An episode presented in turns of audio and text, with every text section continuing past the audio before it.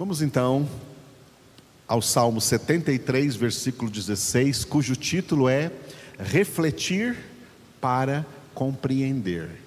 Sem reflexão não existirá compreensão.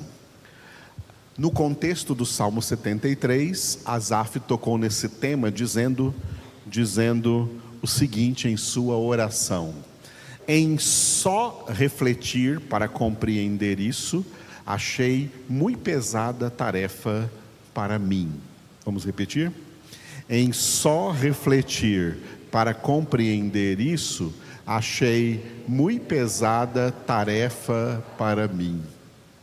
Bom, o contexto aqui do Salmo 73, o que Asaf está sendo achando difícil, achando uma tarefa difícil, refletir e compreender, é a visão que ele está tendo acerca do mundo. O que o Asaf, o autor desse salmo, está transmitindo aqui na, é a experiência que ele teve e que ele descreve do versículo 2 até esse versículo nosso de hoje, aí, o versículo 16. Do versículo 2 ao versículo 16, uma experiência terrível que ele teve quando ele tirou os olhos do Senhor e olhou para o mundo. Isso é algo muito perigoso. Olhar para o mundo é um perigo. Asaf não chegou a pecar, mas ele diz no versículo 2 que quase. Quase me resvalaram os pés, pouco faltou para que se desviassem os meus passos. Ele não chegou a se desviar, mas passou perto disso, foi quase. E ele ficou observando no mundo como vivem os homens sem Deus como vivem os ímpios no mundo. E ele olhou assim: puxa, os homens sem Deus vivem até muito bem felizes nesse mundo. Eles vivem em festas, é só alegria, é muita música, é muita balada, é muito futebol, é muita cerveja, é muita prostituição os homens no mundo estão alegres com a vida deles, é isso que eles querem. E eles estão muito bem, obrigado. Enquanto que eu, que sou um homem de Deus, Asaf diz aqui no, nos versículos 13, parece que eu estou me esforçando para me santificar inutilmente, inutilmente conservei o puro coração e lavei as mãos na inocência. Refletindo sobre essa realidade, onde parece que quem é de Deus sofre mais e quem não é de Deus está muito feliz, muito bem obrigado aí no mundo, refletir sobre isso e tentar compreender isso é o que Asaf achou muito pesada tarefa. Refletir para compreender. Em só refletir para compreender isso, Asaf achou uma tarefa muito pesada. Agora, aproveitando esse tema que Asaf trouxe, tudo o que nós queremos compreender bem, nós só conseguiremos compreender bem a partir da pesada tarefa de refletir de pensar, de meditar, coisa que as pessoas não gostam de fazer, e especialmente os crentes não gostam de fazer. Os crentes não gostam de pensar, eles não gostam de refletir, eles não gostam de meditar, eles querem tudo mastigado, eles querem as coisas mais fáceis de entender, e é por isso que a maioria dos crentes, como Paulo reclamou aos coríntios, como o autor da carta aos Hebreus também reclamou em Hebreus capítulo de número 5, a maioria dos crentes fica só no leitinho espiritual, ficam só na superficialidade da Bíblia, nunca vão para o mais profundo, para o conhecimento mais profundo. e rejeitam esse conhecimento mais profundo da palavra de Deus, não querem conhecer mais, ficam só com aquele pouquinho, e por isso nunca avançam da infantilidade, da imaturidade espiritual para uma verdadeira maturidade espiritual. Deus tem o plano de nos levar a uma verdadeira maturidade espiritual.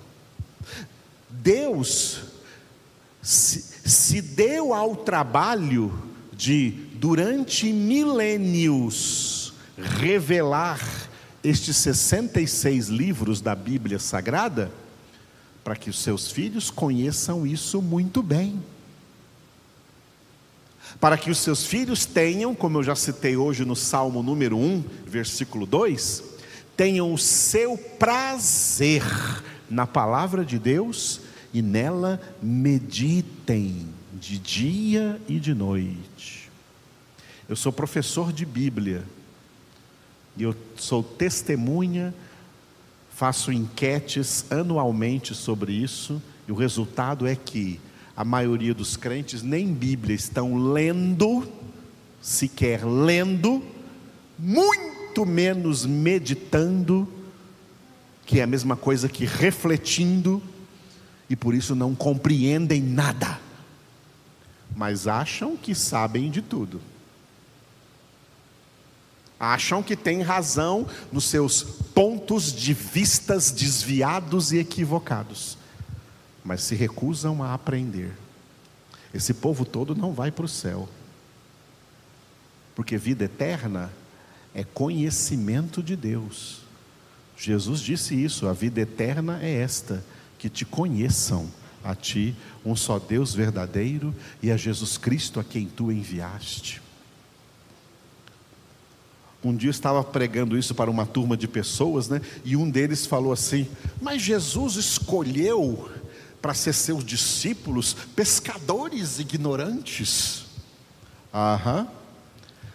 Mas eles não continuaram mais sendo pescadores ignorantes.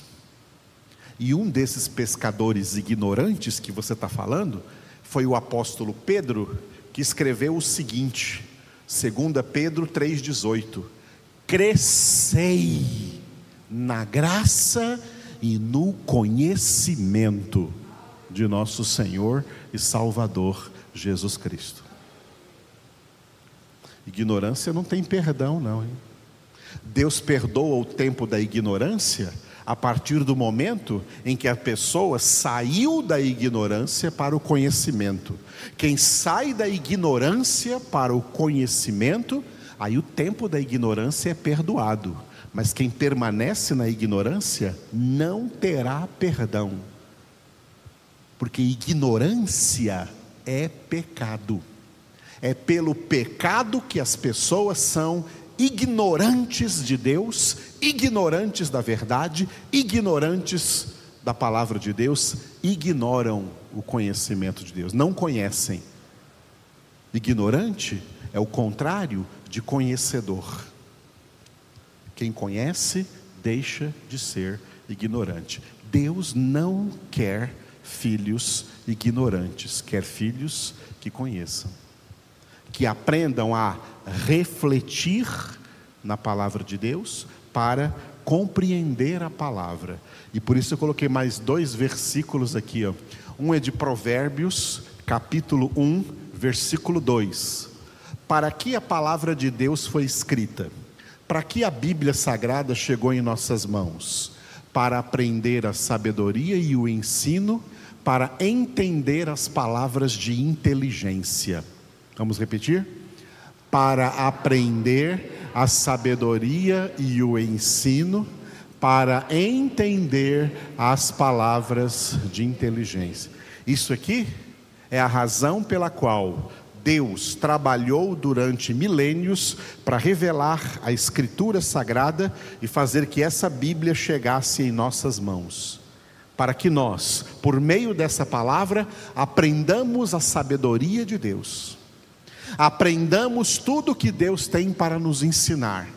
E que nós venhamos a entender ter entendimento, ter compreensão de toda a de todas as palavras de inteligência que Deus revelou aqui, porque Deus quer filhos inteligentes, filhos sábios, filhos que tenham conhecimento de Deus. Porque falta de conhecimento de Deus mata, destrói. E o próprio Deus disse em Oséias 4:6: O meu povo está sendo destruído por falta de conhecimento. E aí no próprio Oséias 6:3 está Oséias declarou assim, né? Conheçamos e prossigamos em conhecer ao Senhor. Você pode ver isso lá na sua Bíblia no Efésios 6:3. E tem uma, uma palavra para ser corrigida aí porque está escrito nas nossas Bíblias em português, né? Conheçamos e prossigamos em conhecer o Senhor. Mas Oséias não escreveu prossigamos. Oséias escreveu na língua hebraica persigamos, do verbo perseguir.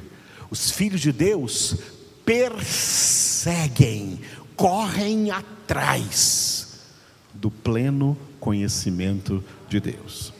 Você vê alguém aí dizendo que é crente, que é evangélico, ou até que é pastor, tem muito por aí, ou cantor de igreja, tem muito por aí, ah, cantor gospel, mas eles não perseguem o conhecimento da palavra.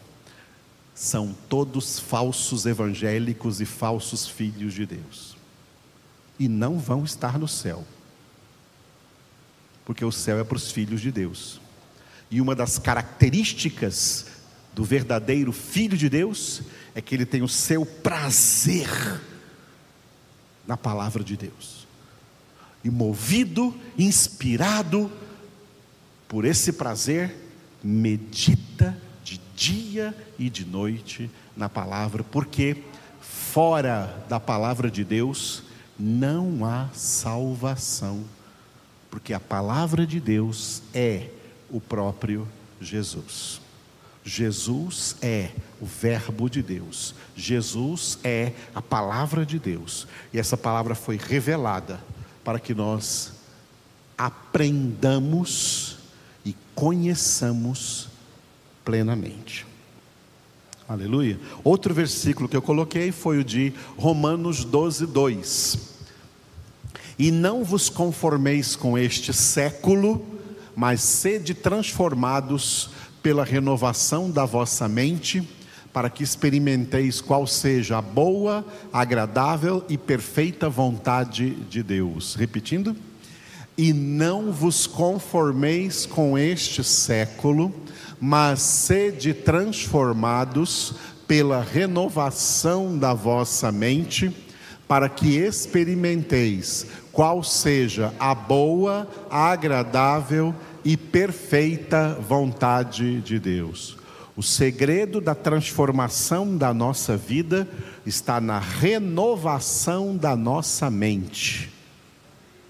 E a renovação da nossa mente acontece pelo ministério da palavra de Deus, que o Espírito de Deus escreve na nossa mente para que tenhamos pleno entendimento. E é a partir daí que a vontade de Deus é operada na nossa vida. Porque a vontade de Deus é a nossa santificação, sem a qual ninguém verá o Senhor. Aleluia. Vamos então ficar de pé e orarmos nessa palavra. E dentre as pessoas que nós vamos orar, eu esqueci, lembrei agora, vamos orar também pelo casal está fazendo, fará aniversário de casamento na próxima terça-feira, dia 29. O Paulinho e a Sheila. Paulinho e a Sheila fazem mais um ano de casamento na próxima terça-feira. Vamos incluí-los nas nossas orações. Oremos juntos então. Obrigado, Senhor nosso Deus, por essa palavra do Salmo 73, na qual nós meditamos nessa noite.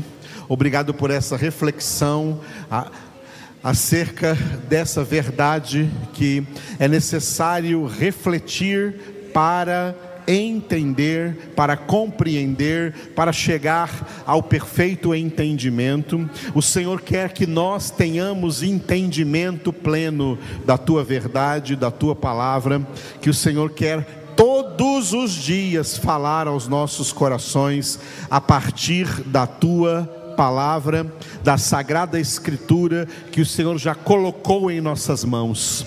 Obrigado, Espírito Santo, porque o teu propósito é tirar essa palavra aqui do papel e escrevê-la aqui na nossa mente, renovando a nossa mente para transformar a nossa vida. Quebra as barreiras, Senhor, que impedem a tua palavra de entrar na nossa cabeça, para que nós recebamos o verdadeiro entendimento do Senhor.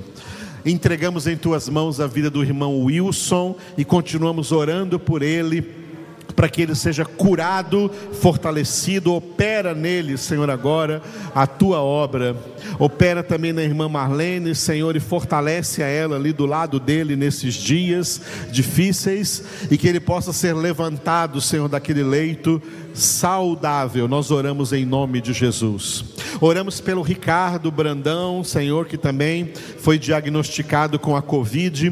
Pedimos a cura divina sobre ele, Senhor, que essa enfermidade vá embora, que esse vírus morra ali, Senhor, saia do organismo dele agora, em nome de Cristo Jesus, e que o Ricardo seja completamente curado, Senhor. Oramos por todos os enfermos de Covid ou de qualquer enfermidade.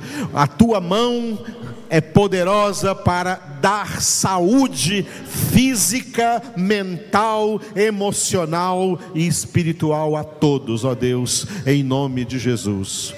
Oramos pelo Paulinho e pela Sheila, Senhor, pelo seu aniversário de casamento nessa próxima terça-feira. Abençoa os dois, abençoa seus filhos, abençoa sua casa. Entregamos a vida deles, Senhor, dessa família, na tua presença. Que o amor e a graça do Senhor nos fortaleça. É o que nós oramos a ti e por tudo nós te damos graças em nome de Jesus. Obrigado, Senhor. Aleluia. Enche-nos, Espírito Santo de Deus. É o que vamos cantar agora. Sopra, Espírito Santo, sobre nossas vidas.